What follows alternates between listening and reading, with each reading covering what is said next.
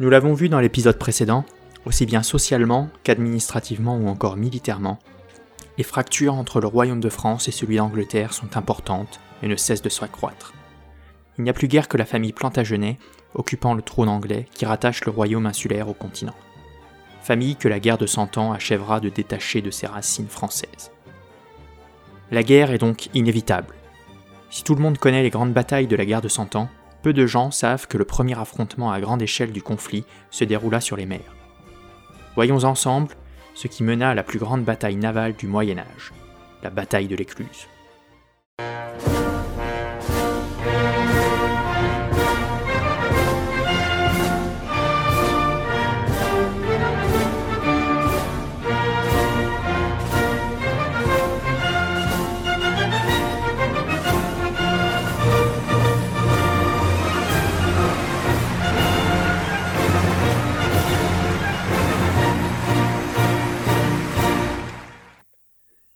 La conquête de l'histoire. La bataille de l'Écluse, le Trafalgar médiéval. Comme nous l'avions évoqué dans les épisodes précédents, en représailles des agissements inacceptables d'Édouard III, qui pousse les villes drapières de Flandre à la révolte, Philippe VI a décidé de confisquer la Guyenne. En octobre 1337, l'Anglais déclare la guerre au roi de France. À la fin du Moyen Âge, l'Angleterre, malgré son insularité, n'a pas de véritable flotte à sa disposition. Il est donc compliqué pour Édouard III de venir en aide au sénéchal d'Aquitaine, Oliver Ingham, qui doit faire face à une armée française de 12 000 hommes qui assiègent les différentes places fortes de la région. Conscient qu'une traversée entre l'Angleterre et l'Aquitaine est périlleuse pour une armée, le roi d'Angleterre laisse les habitants du duché se réfugier dans leur château et va chercher à ouvrir un deuxième front pour soulager ce qu'il reste de ses possessions continentales. Et quoi de mieux que la Flandre révoltée pour faire passer une armée sur le continent Avant de s'aventurer dans une expédition hasardeuse, Édouard III cherche à former une coalition anti-française. À coups de pièces d'or, il réunit le comte de Hainaut, l'empereur du Saint-Empire, le duc de Brabant, ainsi que le comte de Namur. Pour allier tous ces puissants barons à sa cause, Édouard III multiplie les promesses de paiement irréalistes. Le total des subsides promis s'élève à dix fois le revenu annuel moyen du royaume d'Angleterre. L'organisation d'une entreprise telle qu'un débarquement massif n'est pas simple au Moyen Âge. Les problèmes s'accumulent rapidement. L'armée qui devait être mise sur pied à la fin du mois de septembre n'est finalement prête que fin novembre, ce qui est beaucoup trop tard pour se lancer dans une campagne dans les Flandres, d'autant que les nouvelles d'Écosse sont mauvaises. Les partisans de David Bruce, aidés de renforts français, sont maîtres de la majorité du pays et assiègent désormais Édimbourg. Une partie de l'armée anglaise est donc redirigée vers le nord, et les Anglais doivent reporter leur campagne en Flandre. Devant tous ces retards, la coalition commence déjà à battre de l'aile. Plusieurs barons demandent en effet le paiement d'une partie des subsides promis et le remboursement des frais avancés. La couronne anglaise doit de nouveau emprunter de l'argent pour maintenir ses alliés dans le rang. Heureusement pour Édouard III, tout n'est pas rose de l'autre côté de la Manche pour le roi de France. En Aquitaine, le sénéchal Ingham, malgré des moyens très limités, tient en échec les troupes françaises commentées par le connétable Raoul de Brienne. Ce dernier perd son temps à assiéger tous les châteaux isolés d'Aquitaine et n'a remporté aucun succès marquant quand l'hiver arrive. En novembre, le roi confie la direction des opérations au comte de Foix et à Jean de Luxembourg, roi de Bohême.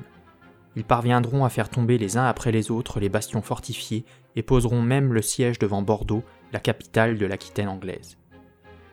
La ville est sur le point de tomber, mais le siège est levé faute de ravitaillement suffisant pour les 12 000 hommes de l'armée française. Et oui, lors de la guerre de Cent Ans, les assiégeants sont souvent les premiers à être à court de vivres. La défense prime sur l'attaque. Philippe VI, qui ne connaît pas les difficultés que rencontre Édouard III, et ne sachant pas quels sont les plans anglais, se pense trahi de toutes parts et devient de plus en plus paranoïaque il perd peu à peu la confiance de son entourage à la fin de cette année 1337.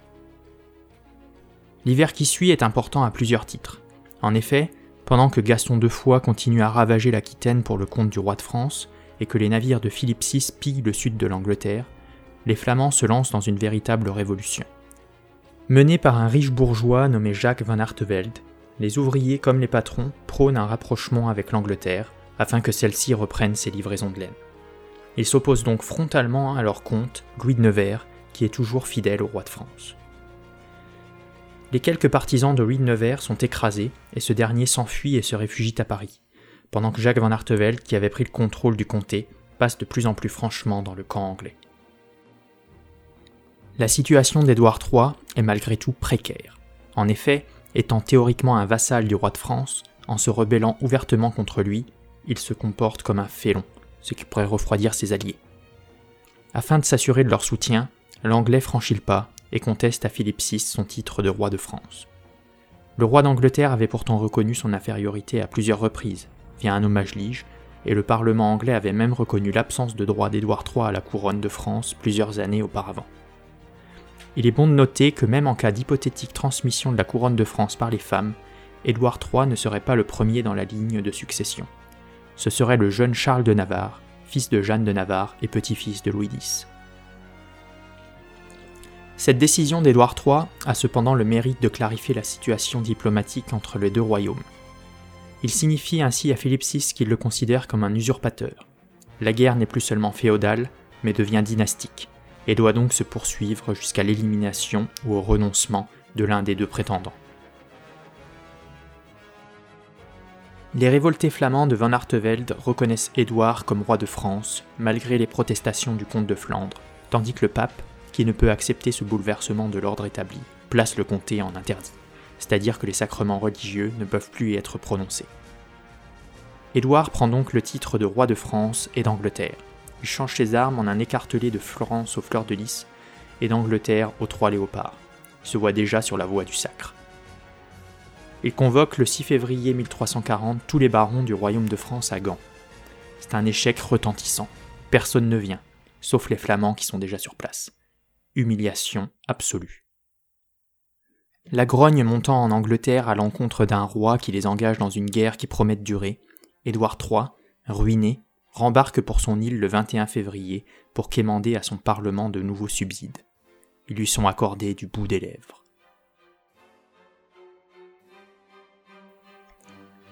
Quelques semaines plus tard, apprenant qu'Édouard III prépare une flotte, Philippe VI envoie ses navires en mer du Nord ce sont plus de 200 bateaux qui se dirigent depuis les ports de Normandie, de Bretagne et de Picardie vers le détroit de la Manche. Le roi de France avait eu le plus grand mal à assembler sa flotte. Des Génois qui devaient lui livrer des bateaux et lui apporter de l'aide, il ne restait plus que le corsaire Pietro Barbavera qui n'a que deux galères. Par ailleurs, les ports du nord de la France avaient été ravagés par les Anglais pendant l'hiver, coulant 18 galères et 24 navires marchands. Philippe VI réquisitionne donc tout ce qu'il peut, navires marchands, navires de pêche, pour combler les effectifs de son armée de la mer. Et oui, on dit bien armée de la mer, car on ne parle pas encore de marine. En effet, les navires sont principalement vus comme des moyens de transport permettant de déplacer une armée qui combattra à terre. La plupart des bateaux composant les armadas de l'époque ne sont que des navires civils, quelques arbalètes sur pied et quelques dizaines d'hommes d'armes suffisent à transformer en navires de guerre. C'est d'ailleurs une véritable armée qui embarque. 20 000 hommes sont répartis sur les 200 navires français. Hormis les quelques Génois présents qui sont des professionnels de la guerre maritime qu'ils mènent contre les barbaresques dans la Méditerranée, il n'y a que 500 arbalétriers et 150 hommes d'armes professionnels. Le reste des effectifs ne sont que des réquisitionnés sans aucune expérience.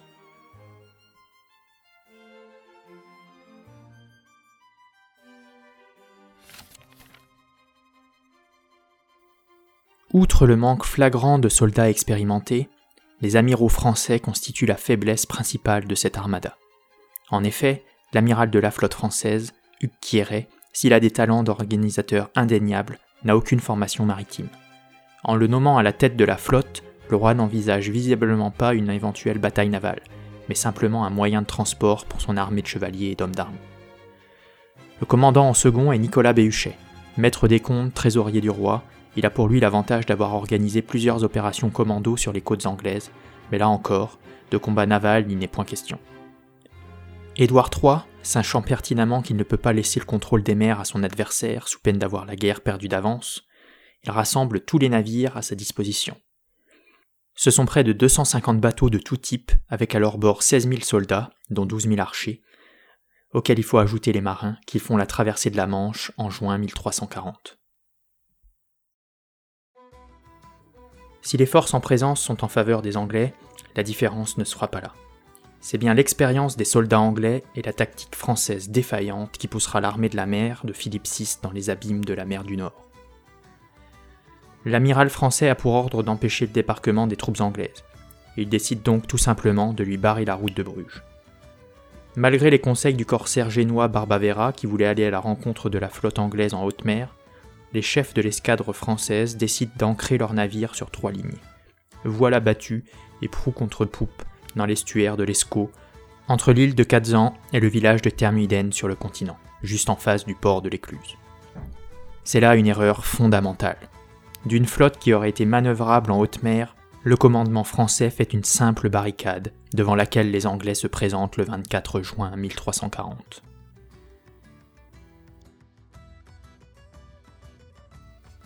La flotte anglaise s'arrête devant la barricade française. On pense à un moment qu'ils hésitent, qu'ils vont faire demi-tour. Ils attendent en réalité que la marée leur soit favorable pour lancer l'assaut. La plus grande bataille navale de l'ère médiévale peut commencer. Seuls quatre navires français, les plus gros, sont libres à l'avant du dispositif. Les autres sont toujours disposés en trois lignes et ne peuvent tenter la moindre manœuvre. Ce n'est de toute manière pas dans les intentions de l'amiral français car comble de l'incompétence, les navires ont été enchaînés les uns aux autres pour renforcer la barricade, et sont amarrés de part et d'autre du bras de mer où ils sont installés. Ils sont donc non seulement immobiles, mais sont en plus à portée des projectiles flamands depuis le rivage. Le combat s'engage entre les quatre navires français et les quatre navires anglais. Les arbalétriers français passent à l'abordage et semblent prendre l'avantage mais ils s'aperçoivent bien vite que leur arbalète n'est que peu efficace dans un combat naval rapproché, leurs adversaires peuvent facilement se protéger. Ils n'ont d'autre choix que de se battre au couteau ou à la hache. En face, les archers anglais qui forment le gros de l'armée font pleuvoir les flèches, et en moins d'une heure, la situation est désespérée pour l'avant-garde français. Une contre-attaque de la dernière chance est menée par Quéret et Béhuchet en personne. Là encore, l'avantage initial est aux Français un des quatre bateaux anglais est envoyé par le fond, tandis que le Thomas, le navire amiral d'Édouard III, est pris d'assaut. Ce dernier est gravement blessé lors de violents combats au corps à corps. La situation tourne cependant, encore une fois, en faveur des Anglais. Béhuchet et Quieret sont capturés, le premier est pendu sur le champ, Quieret est décapité à même le plancher. Le ton est donné, aucun quartier ne sera fait.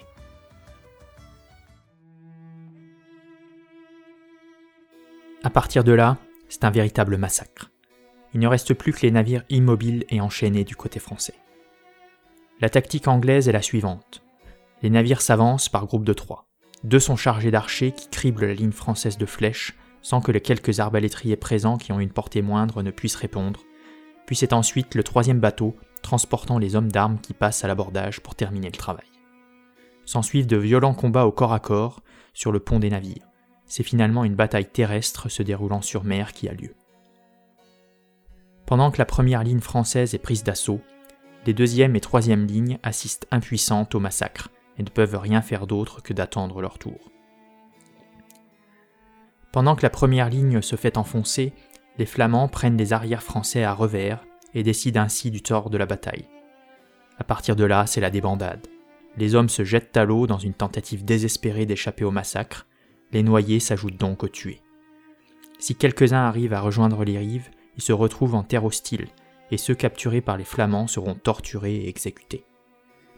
La bataille dure tout l'après-midi, jusqu'au coucher du soleil. À la fin de la journée, il y a 18 000 morts dans les rangs français, principalement des noyés, contre environ un millier chez les Anglais. La bataille de l'Écluse est la première véritable bataille du conflit, et elle restera la bataille la plus meurtrière de la guerre de Cent Ans. Avant même la première bataille terrestre, les archers anglais et leurs longbows démontrent leur supériorité sur le champ de bataille.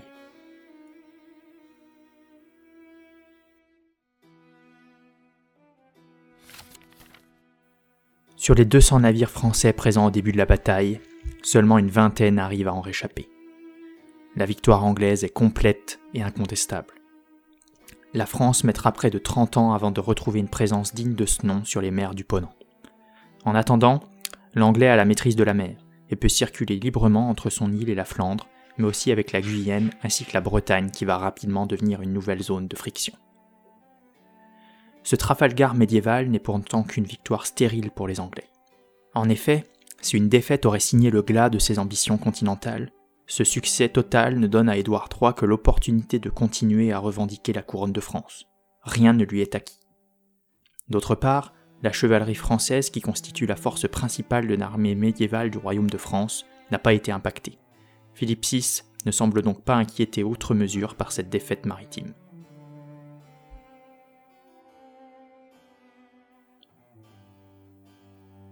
Après avoir débarqué ses troupes, le roi d'Angleterre assiège Tournai, ville entourée de 5 km de remparts et flanquée de 74 tours avec une garnison de 5800 hommes commandée par le connétable de France, Gaudemar du Fay. C'est un échec total pour Édouard III qui perd plus de deux mois, tandis que l'armée de Philippe VI stationne dans les environs de Bouvines. Le souvenir de Philippe Auguste plane sur Bouvines, mais cette fois-ci, de bataille miracle il n'y aura point. Si Édouard III cherche une bataille rangée avec l'armée française, Philippe VI n'y tient pas. Il préfère en effet garder présente la menace, bien réelle au demeurant, d'une invasion anglaise afin de lever plus facilement les impôts. Le prestige et l'image personnelle du roi de France s'en retrouvent cependant gravement affectés. En effet, c'est la deuxième fois depuis le début de la guerre qu'il refuse la bataille malgré des effectifs supérieurs.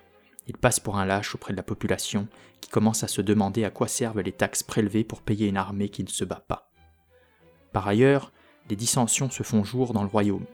L'Est et le centre, ainsi que le sud-est du pays, ne se sentent pas concernés par cette guerre et n'éprouvent que peu de solidarité avec les Picards et les Normands dont les terres sont dévastées. En fait d'unité nationale, le début de la guerre de Cent Ans est source de division au sein du royaume.